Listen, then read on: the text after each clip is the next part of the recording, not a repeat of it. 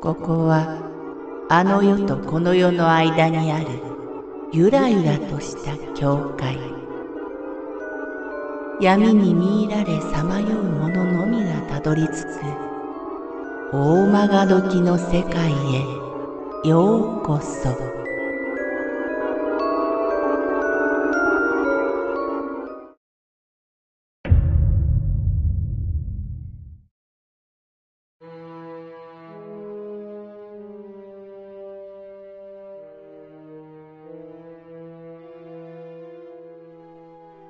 プール事件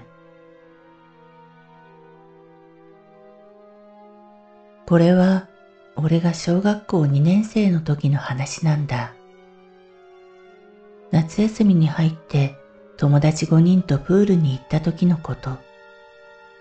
俺はうまく泳げなくて悩んでいたんだけど、みんながもっと深いところに行こうぜと言ったので、泳げないんだけど、やっぱ行かないと恥ずかしいのでついて行ってしまった。息をするために足をつこうとしたら届かない。あまりの深さにびっくりして、俺は見事に溺れてしまった。水中でもがくだけで息ができなくて苦しかったんだけど、だんだん意識が薄れていくんだ。すると、プールの水の中にいるのになぜか自然と息ができている感じがするようになった。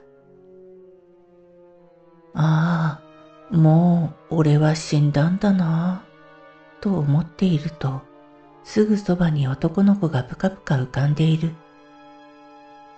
その男の子はもちろん俺でもないし、人間とは思えないほど肌が白い。不思議な力に引き寄せられていくように近づいていくと、いきなりその男の子がギロッとこっちを向いたんだ。その目は言い表せないほど恐ろしかった。ふと気づくと、すぐそばで友達の声がする。まだ生きてるのかな？と思って友達の顔を見た瞬間、背筋が凍った。その友達の顔、忘れもしない。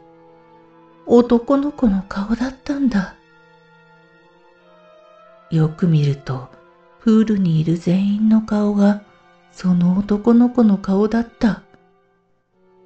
まるで、俺を笑っているような。あれは生死の境目で見た原子だったのか。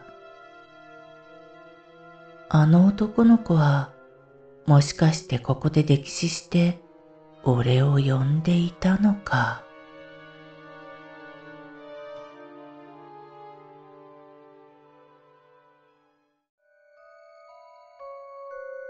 この番組は怪談大曲時物語に寄せられた投稿をご紹介しております。大曲時物語無料メールマガジンは月3回発行。怪談系では日本一の2万人を超す読者が毎回震えています。